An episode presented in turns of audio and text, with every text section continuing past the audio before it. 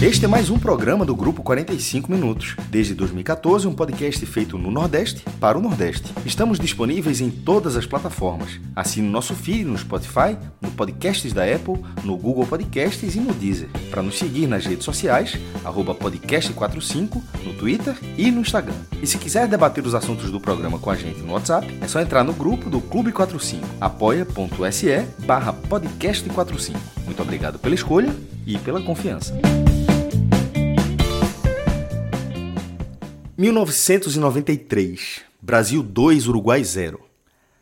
Todo brasileiro que já acompanhava futebol, em qualquer nível, lembra desse jogo. O dia em que Romário protagonizou uma das maiores atuações individuais da história da seleção e garantiu a vaga do Brasil para a Copa de 94, onde o próprio Romário nos conduziu ao Tetra. Naquele 19 de setembro de 1993, pouco mais de 100 mil torcedores tiveram o privilégio de assistir à mágica do Camisa 11 em algum ponto dos setores do antigo Maracanã. 100 mil brasileiros representando todo o nosso povo. Porque todo torcedor conhece empiricamente o elo que o une a todos os demais. Esse elo é que traz naturalidade ao fato de abraçarmos estranhos como se fossem nossos melhores amigos, seja no grito do gol do título ou no choro da eliminação. Somos um só, e talvez Nada nos prove isso de forma tão clara quanto o futebol. 100 mil pessoas pulsando como uma só. 100 mil pessoas pulsando como 150, 200 milhões. 100 mil pessoas. Por isso, quando esse número representa a quantidade de vidas que perdemos para a Covid, não são apenas números morremos com cada uma dessas pessoas que nos deixaram.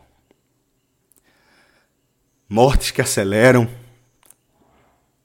mortes que nos dilaceram. Por isso, nós não esquecemos. Nós nunca esqueceremos. Olá, meus amigos, minhas amigas. Está começando mais um telecast. Eu sou Juliana Lisboa, de volta aqui. Olha, eu estava falando aqui com o pessoal que estava com saudade de fazer um telecast. Dessa vez vamos falar sobre Vitória e Sampaio Correia, esse jogo que marcou a estreia do Vitória na Série B e também a primeira vitória do Leão sobre, sob o comando do Bruno Pivetti, né? E o Vitória venceu o Sampaio Correia por 1 a 0, começou aí a Série B com o pé direito, três pontos, jogo em casa. E eu não estou sozinha, eu estou aqui com Vitor Vilar, que não está tão longe de mim, na verdade eu estou na sala de casa, ele está no quarto. E também estou aqui na companhia de Cássio Cardoso, esse cara que acompanhou o jogo. E estou muito bem acompanhada, todo mundo vai dissecar tudo direitinho. E também para, enfim, falar de quem deixa a gente bem na fita, Rodrigo, que está aí, mestre na edição. Vamos lá então falar sobre esse jogo. Como eu falei antes, foi a estreia do Vitória na Série B e também esse, essa foi a primeira vitória do Bruno Pivetti comandando o Vitória nessa temporada, né? Lembrando só que o Bruno Pivetti assumiu o comando do Rubro Negro depois do Geninho ter sido demitido por conta da pandemia, de crise financeira do Vitória, essas coisas que a gente já vinha falando, e foram até então, antes desse jogo, foram duas partidas sob o comando dele, um empate com o Botafogo da Paraíba e uma derrota para o Ceará, ambas as partidas na Copa do Nordeste. E além de falar um pouco sobre essa novidade dele na Série B, é, a gente teve algumas é, mudanças no time titular, algumas novidades em campo, como por exemplo Marcelinho, que chegou agora, e também o retorno de Léo Ceará, que ficou um tempo afastado né, do, do elenco principal, treinando em separado por conta de questões contratuais e voltou então a equipe não no time titular, ele entrou no decorrer da partida, mas já mostra também que é um jogador que o Vitória está contando é, ao longo da Série B. Então, primeiro eu vou passar a palavra para Vitor Vilar. Vitor, o que, que você viu é, dessa partida, né? O Vitória que começou, na minha opinião, o jogo muito bem, né? 45 minutos bastante intensos, e poderia ter saído até no, no intervalo com um placar um pouco mais elástico, né? Do que 1 a 0 o único gol que ficou, enfim, na partida, né, um gol de pênalti do Thiago Carleto. E, mais uma vez, o que a gente viu no segundo tempo foi uma queda de rendimento brutal. A que você atribui essa mudança tão drástica? Fala, Ju. É... Fala, Ju, Cássio, Rodrigo. Pois é, gente. O Vitória, mais uma vez, é... decepcionou um pouco a torcida, no sentido de prometer muito no primeiro tempo, dar uma empolgada de certa forma, e depois cair muito de rendimento. Foi um roteiro, eu até cheguei a comentar isso no Twitter, muito parecido com o jogo do Botafogo da Paraíba, que foi logo o primeiro jogo após o retorno da, da parada, né? Primeiro jogo do Pivete como técnico de fato. É, o Vitória também começou muito bem aquela partida, teve ali uns 25 minutos, 30 de muita empolgação, assim, o time jogando com intensidade, troca de passes bem eficientes no ataque, chutando a gol, criando oportunidades. E aí o Vitória também fez um, um gol até mais cedo naquela época, naquela ocasião, contra o Botafogo, foi um gol logo aos cinco minutos. É, esse demorou um pouquinho mais para sair o gol. Mas o que importa é que logo depois do primeiro gol, Vitória, tanto no jogo do Botafogo da Paraíba como nessa partida contra o Sampaio, ele caiu muito de rendimento. E aí, quando fala de rendimento, não é só rendimento técnico, é, o Vitória deixou também de jogar bem, é, como vinha jogando no primeiro tempo. Né, nos 15 minutos finais do primeiro tempo, né, o segundo tempo inteiro, o Vitória não só jogou mal, como caiu também de rendimento físico. O Vitória perdeu toda a intensidade, começou a ter um jogo muito lento, muito sem vontade, é, muito sem, sem intensidade mesmo na troca de passes. No segundo tempo, por exemplo, ele não chegou a gol, é, não chegou a chutar a gol, foi, foi um, foram zero criações ali no segundo tempo. E na ocasião contra o Botafogo da Paraíba, é o segundo tempo que o Vitória fez assim muito abaixo de rendimento físico e técnico, fez com que o time tomasse o um empate e quase até sofrer essa virada. Nesse jogo contra o Sampaio Corrêa, pelo bem do Vitória, né, que precisava estrear bem na Série B, isso não aconteceu. O Sampaio até é, atacou muito, teve muitas oportunidades no segundo tempo, e quem salvou, salvou tudo ali, foi o Ronaldo, né? O Ronaldo fez pelo menos umas três ou quatro defesas muito boas, muito, muito defesas realmente difíceis, complicadas, e com isso o Vitória não saiu com empate dessa partida eu queria falar um pouco sobre o que era o Vitória de Bruno Pivetti no primeiro tempo. Um time que desde sempre, desde o primeiro minuto de jogo, a gente viu claramente o que o pessoal está chamando aí de pivetismo, né? É um técnico que tenta trazer para o Vitória uma filosofia de toque de bola, de envolver o adversário, mas é um pouco, não sei, chega a irritar um pouco o torcedor às vezes, porque é aquela posse de bola um pouco improdutiva. O Vitória está desenvol tá desenvolvendo tanto, assim, está é, se glamoureando tanto, né? Como é que eu posso falar assim? Se orgulhando tanto de ter posse de bola alta nos últimos, nos últimos tempos, né? Até fez card para as redes sociais sobre isso. O presidente Paulo Carneiro falou que não, perdemos, fomos eliminados no Campeonato Baiano, mas a posse de bola foi um absurdo, contra não sei quem foi um absurdo também a posse de bola. Mas é quando você observa o que é a posse de bola do Vitória em campo, é uma posse de bola completamente improdutiva. No primeiro tempo, o Vitória, é, mesmo quando estava superior em campo, né, o Vitória tocava passes ali na, na defesa, a bola circulava do zagueiro João Vitor para o Gabriel Furtado, aí lá numa ponta, na lateral, é, com Carleto, aí voltava, a bola circulava de novo, Ô, e lá na ponta direita, oi. Vou só te interromper para falar que algumas dessas vezes, dessa, dessa bola um pouco recuada na defesa, né, esse toque passando pelo goleiro, pelos zagueiros e tal, é, ficar circulando por lá, o Vitória também teve que pular algumas fogueiras, né? Porque abriu espaço aí para um, um, uma roubada de bola rápida do Sampaio Correia. Acho que só por uma, uma questão técnica aí, que por sorte a bola não, não entrou no gol e também muito por conta do Ronaldo, né? Mas isso também, é, se por um lado você consegue inflar esse número de postos de bola, você também corre algum risco de um passe errado e nisso você ser surpreendido com o gol do adversário.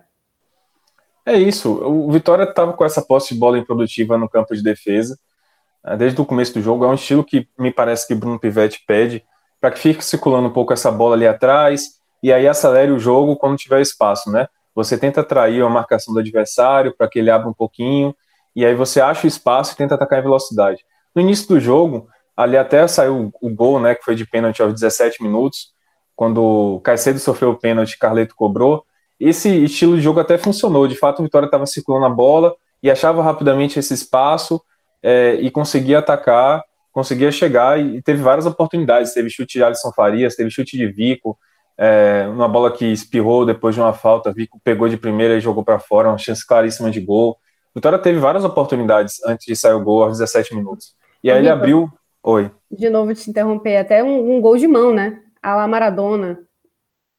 Verdade, teve também o gol de mão de, de Caicedo, é, que um cruzamento na área, né? E ele acabou desviando de mão, claramente de mão, foi anulado. Foi, foi gol, mas foi anulado, porque foi, foi pior do que Maradona. Foi um, foi bem ridículo a mão dele, é, assim, foi, foi bem assim. Foi engraçado até, né? Porque foi uma é. coisa assim, bem. É, foi bem gritante, né? Não teve assim.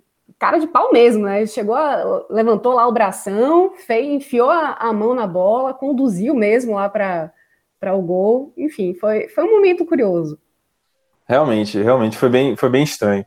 E assim, é, como eu estava falando, o Vitória tinha, tem essa posse de bola improdutiva, e aí quando dá, acelera e chega o ataque. Só que o time adversário começa a perceber, rapaz, se eu apertar um pouco, eu consigo desarmar, eu consigo atacar em cima do erro do Vitória. E aí o Sampaio começou a perceber isso, não é de hoje, o Botafogo da Paraíba percebeu isso também, no jogo contra lá da Copa do Nordeste que eu mencionei. Você começa a perceber que o jogador do Vitória, veja só, é um estilo de jogo interessante, né? Você trocar esse espaço, manter a posse de bola até aparecer o espaço e você atacar é, nesse espaço que achou, porque o adversário se abriu para marcar. Mas assim, quando você tem jogadores que não são tão qualificados, porque o time do Vitória, principalmente nesse campo, nesse campo defensivo em, que eu estou falando, não é lá tão qualificado assim, né?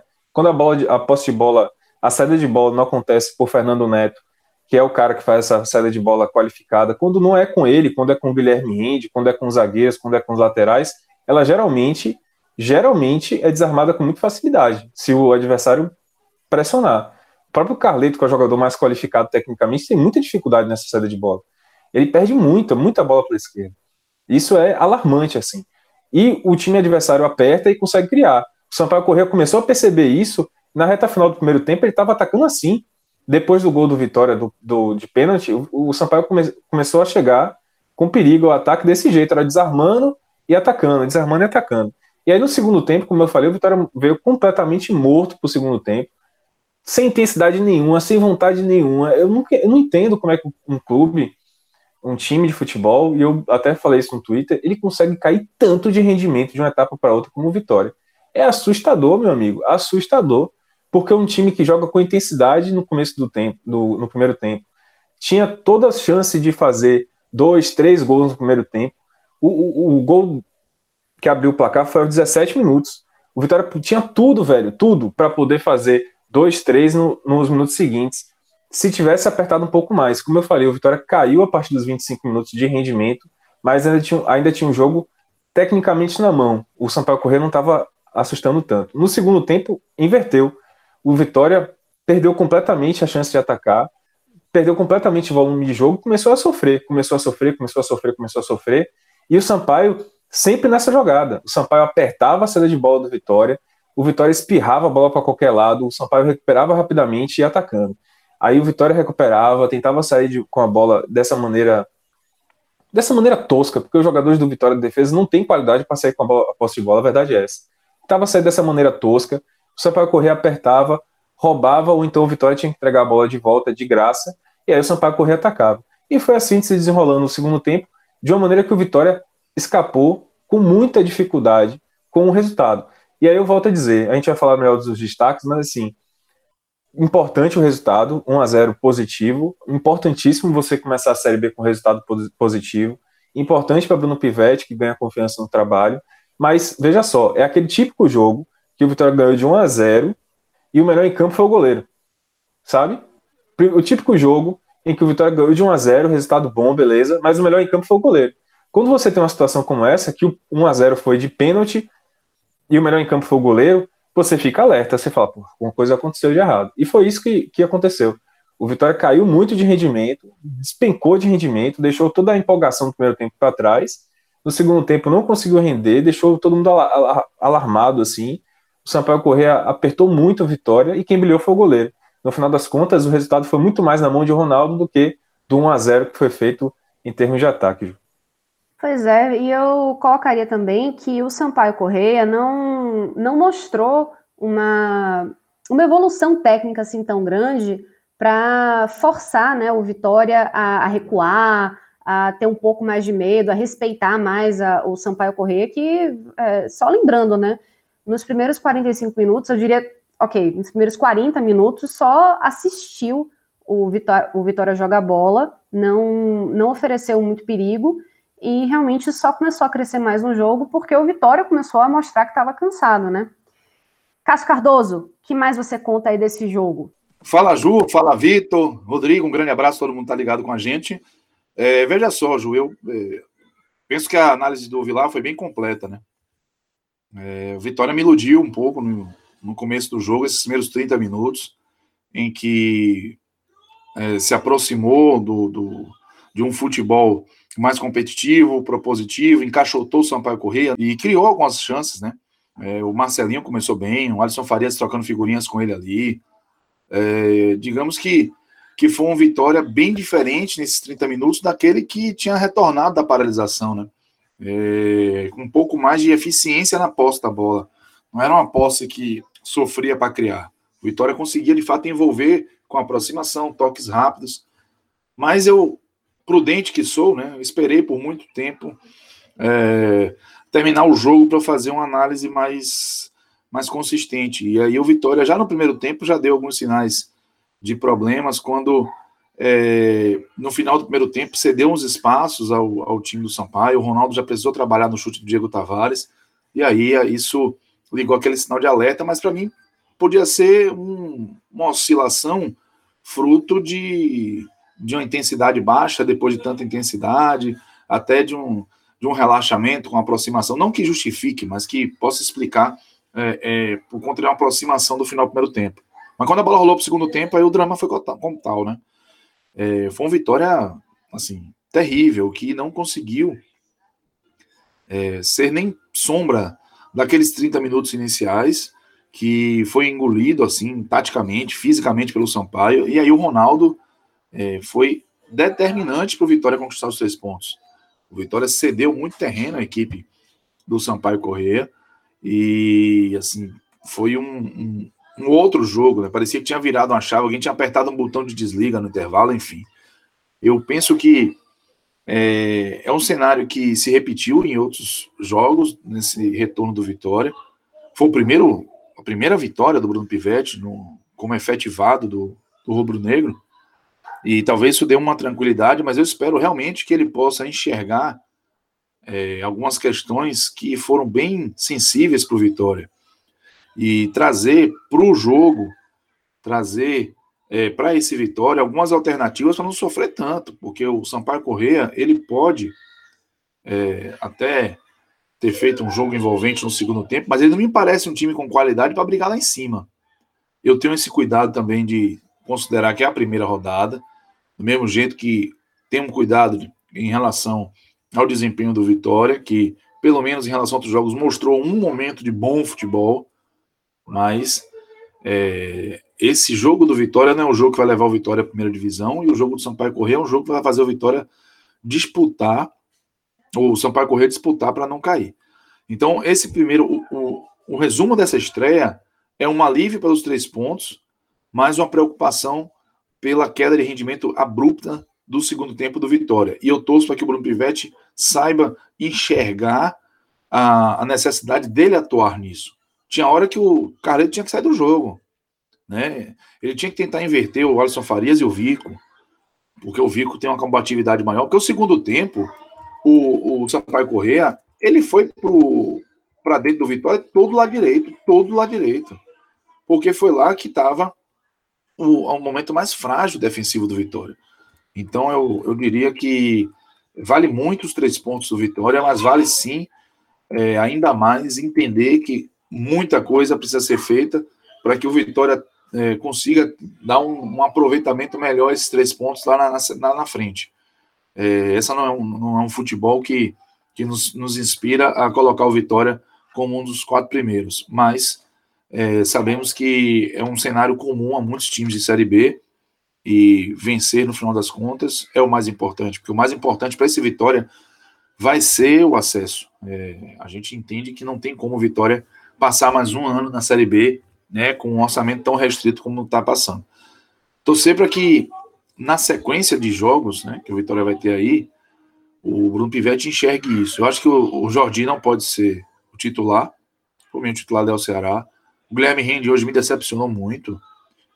E eu não sei o que é que que está na cabeça do Pivete, mas pode ser que o Jean, se retomar é, uma boa forma física, seja titular e, enfim, buscar aí alternativas para ir fazendo a sintonia fina, ajustando esse time e, quem sabe, transformar o Vitória numa equipe mais competitiva por mais tempo durante as partidas.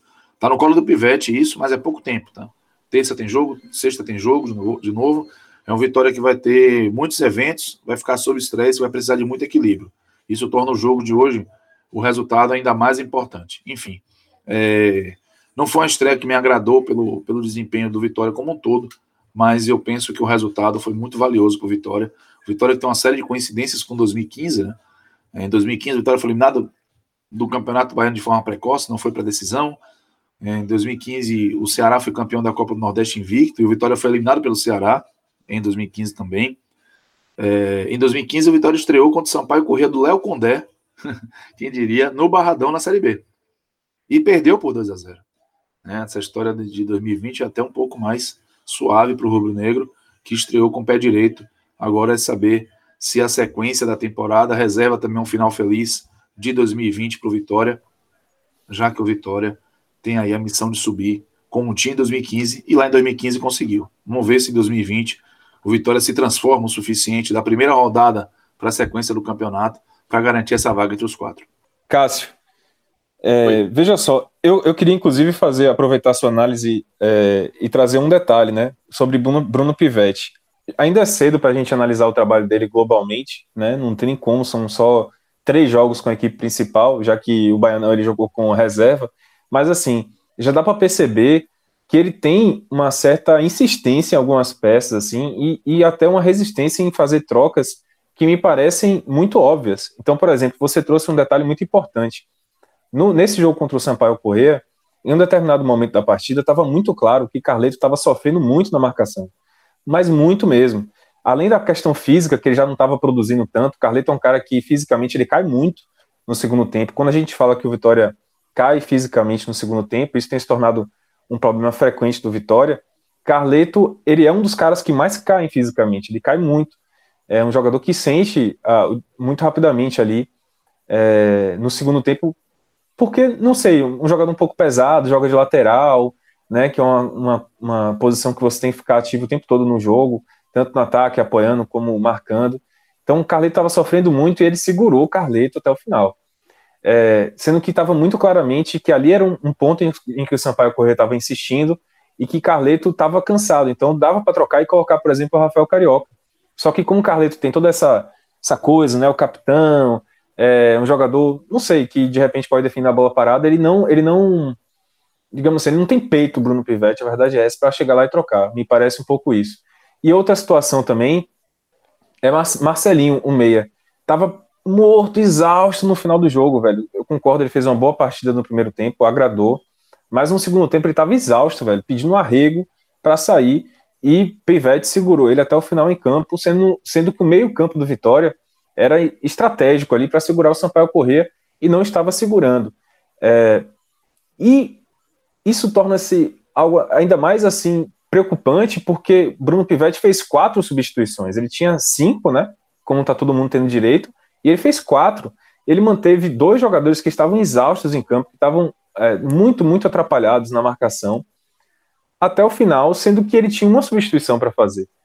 Então isso é muito, assim, Bruno Pivetti já começa a, a, a, ter alguns traços que me preocupam, né? Nessa questão dele segurar, ele raramente faz as cinco, as cinco substituições, ele mexe no time é, em jogadores cruciais, por exemplo, os, os, pontas ele mexe muito pouco, o Alisson Farias não sai, mesmo cansado, mesmo extenuado, é, então isso já começa a preocupar um pouco, essa teimosia dele em manter algumas peças em campo, sendo que o rendimento não vem bem.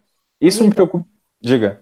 E, e, só para completar o que você está falando também, isso preocupa sobretudo porque ele não tem, é, digamos, necessidade para fazer isso, sendo que tem peças, ainda que o banco seja é, não seja o melhor banco do mundo, mas é um banco de reservas que tem pelo menos um, uma peça por, por posição, né? E outra coisa, a gente tem que levar em consideração também que a gente tem muitos jogos em sequência, né? Então você pode acabar desgastando precocemente um jogador, e a gente sabe que Série B é, é, são jogos mais duros, é, menos técnicos e que acabam também, é, por si só, estendo os jogadores, né? Então você forçar isso, sendo que você tem uma opção de fazer cinco trocas durante uma partida e você não faz uso disso e acaba desgastando ainda mais os jogadores, não me parece uma coisa muito sensata para se fazer. E eu trago duas peças em questão, além de Carleto que eu falei, né, e Marcelinho, tinha também Guilherme Rende. No caso de, Marcelinho e Guilherme Rende, é, Marcelinho ele segurou até o final, sendo que Marcelinho estava muito, muito assim, exausto em campo, dava para ver que ele não estava participando das jogadas nem da marcação, e ele já tinha um cartão amarelo. Então era sensato, inclusive, ele trocar para tirar e era um jogador que estava muito nervoso no começo do jogo, ele estava batendo muito nos joga no jogadores do Sampaio Corrêa. Depois ele deu uma segurada depois do cartão amarelo.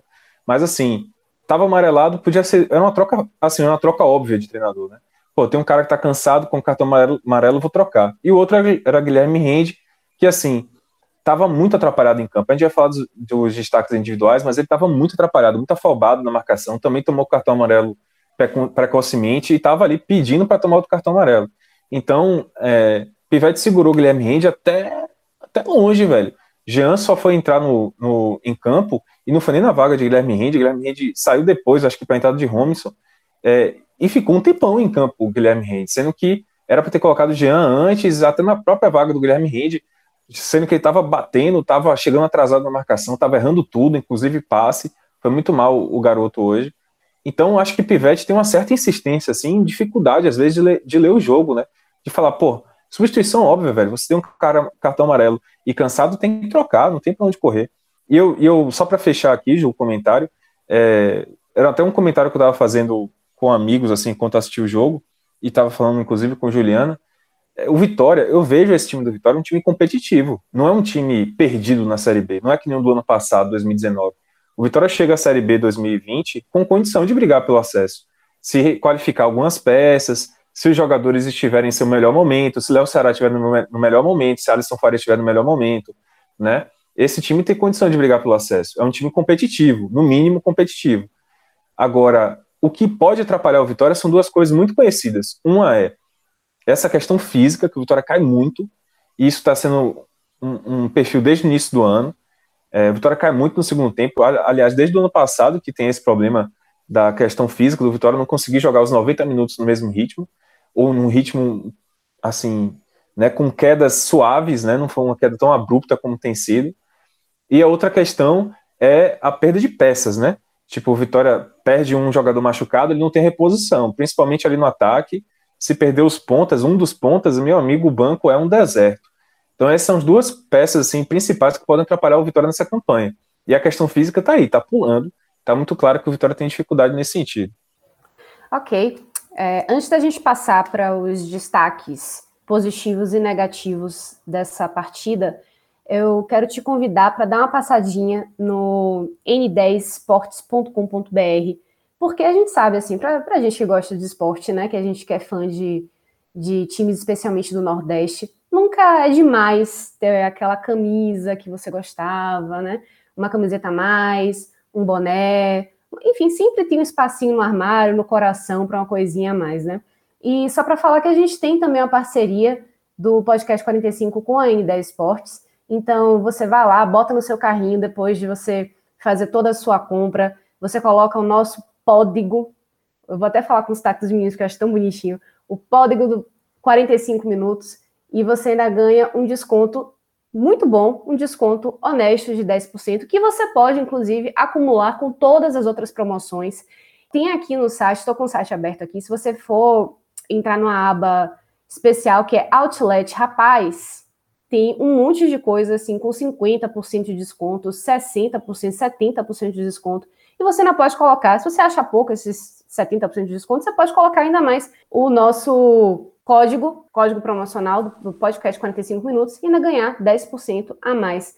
E eu estava vendo aqui, Vitor estava falando, ó, Vitor, tem uma camisa retrô muito bonita do Vitória de 1990, uma com as listras bem, bem grossas, assim, bonita, viu? Eu acho que você, você ia gostar, assim, uma dica para você. Você que já, eu acho que tem pouca Só uso camisa retrô. Só uso camisa retrô, gosto, gosto mesmo. Pois é, fica aí a dica para você, para seu pai também, né? Dia dos pais chegando amanhã já, então é, você que não está podendo ver seu pai que mora no interior, quando você encontrar com ele, de repente é o tempo de chegar a, a camisa, até porque eu vou falar para vocês que a N10 tem um, um depósito em Recife, ou seja, tem uma área de depósito aqui no Nordeste, então a, as camisas, os pedidos todos chegam muito mais rápido aqui no Nordeste. Tem uma área especial é, para você que quer renovar seu guarda-roupa, renovar o seu espírito de torcedor, porque, enfim, é, é aquela coisa. Eu falo por mim. Eu acho que a gente nunca tem coisas demais de esporte em casa. Então, falando nisso, eu vou até dar uma olhadinha depois, já colocar meu, meu cupomzinho do 45 minutos. Então, vamos lá agora. Melhores e piores destaques positivos e negativos. Vou devolver para Cássio Cardoso. Cássio, for, quais foram os jogadores que chamaram sua atenção de forma positiva e negativa? Vamos lá. É, de forma positiva, é, Olha, Ju, eu, eu, vou colocar o Marcelinho, mas eu tenho que fazer uma ressalva. Porque esse, essa citação dele é com base em um trecho só do jogo, tá? Ele, segundo tempo, ele sumiu também. Mas no primeiro tempo ele deu a impressão de ser um jogador que encaixou bem ali para o Vitória criar com mais qualidade, né? Ele tabelou bem com o Alisson Farias pela esquerda. Quando foi para a direita, conseguiu criar o lance que originou o pênalti e isso, para mim, merece uma menção honrosa. Eu gostei do jogo do João Vitor também. Eu achei que a defesa do Vitória foi bombardeada ali no, no segundo tempo. E, e a dupla de zaga, a dupla central, assim, se, teve alguns momentos do, do, Furtado que parecia que deu fechada de circuito, enfim, saiu da tomada. Mas no geral eles se comportaram bem. Agora, o melhor jogador para mim, indiscutivelmente, foi o Ronaldo. Eu não, não consigo enxergar um outro atleta do Vitória que tivesse um destaque tão grande e uma relevância tão grande para o resultado da partida. Então vou ficar com o Ronaldo como o melhor. O, o pior, aí eu já fico com um pouco mais de dificuldade. Não gostei do, do João Tabocão, não gostei do Guilherme Rende, e eu achei assim que o Jordi, ele, ele tem que raciocinar. Não dá, na altura dessa do campeonato, você tem um jogador para quem quer subir para a Série A que não consiga raciocinar. Aquela tentativa dele de botar a mão na bola aos seis minutos é para tomar surra de gato morto até o gato miar o hino nacional do Equador.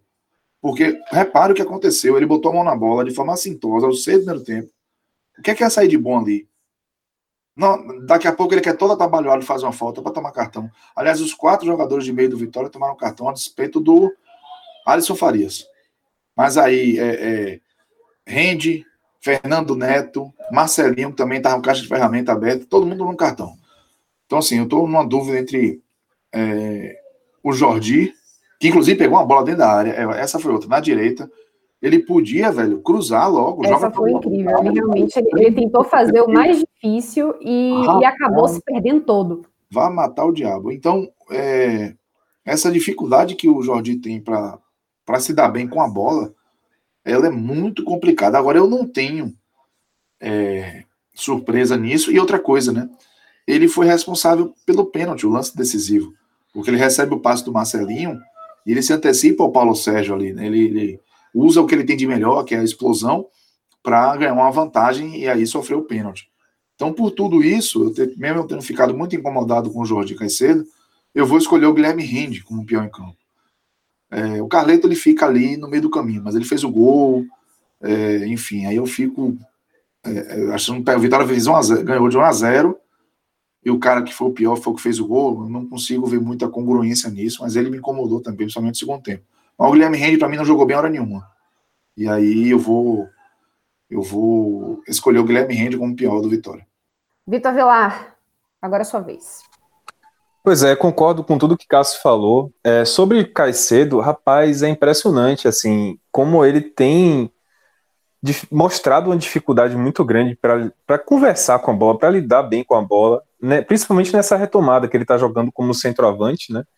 Ano passado ele já jogou como centroavante, mas o estilo de jogo do Vitória permitia que ele ainda aparecesse em algumas arrancadas, né, que é o forte dele. Eu acho que quando você bota a bola na frente, ele tem que correr atrás, é imparável. Tanto é que o lance do, do pênalti é um pouco disso, né? Ele ganha muito na velocidade ali do zagueiro e bota o corpo à frente e é malandro até de certa forma, porque deixa o corpo para tomar a falta e sofreu pênalti. Mas ele, quando tá de costas pro gol, né? De costas pro gol, e tem que fazer um pivô, tem que fazer um, um diálogo ali com algum ponta, ele é horroroso, velho. Ele, ele, tem muita dificuldade de lidar.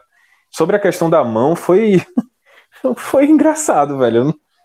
Se não fosse tão triste, né? É bem engraçado, assim, só rindo mesmo, porque não dá para entender o que, é que ele quis fazer, né? Eu acho, eu acho, eu cheguei até a imaginar que ele tava tão certo que ia ser pênalti que ele decidiu tocar na mão na bola assim pra, tipo, ah, dane-se, sabe? Tipo, não é possível que não vão marcar esse pênalti, porque ele Rapaz, achou que era pênalti ali. Você tá sendo bonzinho, viu? Não, é, foi muito surreal, velho. Mas enfim. É, realmente foi, eu acho que foi um dos pontos altos, assim, dessa, dessa partida, uma coisa, assim, curiosa mesmo que aconteceu, né? É, e, e com, pouco, e com poucos minutos. Ele, né? É, e com poucos uhum. minutos de jogo. É, mas assim, e esse lance que vocês citaram, de que ele recebeu a bola no, na, na parte direita, assim, da área, eu me irritei muito com aquilo, porque era para ele ter cruzado de primeira, se ele cruzasse, ele ia jogar a bola na confusão e Marcelinho estava chegando para finalizar. Ai, ai, enfim, mas ele preferiu fazer o pior, né? Girar, levar a perna esquerda, cruzar com a defesa toda apostada. Loucura, velho. Eu colocaria Jordi entre os piores também, assim. Para mim, é... ele foi o pior em campo. Apesar do pênalti sofrido, mas ele atrapalhou muito o ataque do Vitória, muito, muito mesmo. Para mim, ele foi o pior em campo. É, Guilherme Rende eu colocaria em segundo lugar. Uh, primeiro, primeiro porque assim teve um, um determinado. Não sei, velho. Agora tô na dúvida. Mas assim, ele também foi muito mal em campo. Acho que Calma, já começa. Jovem. No começo da temporada, a gente tinha Guilherme Rende como uma das gratas surpresas desse time do Vitória. Ele começou muito bem o ano de 2020. Mas essa retomada ele tem feito muita besteira, assim. Tem tomado cartão todo jogo, cartão besta, de porrada mesmo, assim, sabe? De chegar junto levantar o adversário e chegar lá e tomar cartão amarelo. E geralmente em fases precoces do jogo, assim, sabe? Mais uma vez ele tomou o cartão amarelo numa fase muito precoce, e aí ele acaba meio que atrapalhando todo o resto da, da atuação dele, porque ele fica, né, tentando se segurar um pouco mais, é, obviamente, né, por conta do cartão amarelo. Então, rende, e, e, na saída de bola ele tá muito mal, velho, muito mal, assim. Ele teve uma boa, uma boa bom desempenho nesse sentido no começo do ano, mas agora caiu muito também. Ele tá passando errado, né? Só acerta passe curto de lado. Acho que começa, nesses dois casos aí, de Jordi Caicedo e de Guilherme Rende, já começa a ter jogadores pedindo passagem. Né? No caso, Léo Ceará e é, Jean. Acho que já são jogadores que podem ser testados. Então, para mim, são os dois piores em campo, realmente. E também colocar. É, eu não gostei muito da defesa do Vitória, não. Achei que o Gabriel Furtado foi muito mal. É, além do Jonathan Bucão, que Cássio já trouxe, colocaria também Gabriel Furtado, porque eu acho que principalmente na saída de bola ele foi mal. Dos melhores em campo, concordo com o Cássio. Foi uma grande, grata surpresa o Marcelinho naquele trecho do primeiro tempo.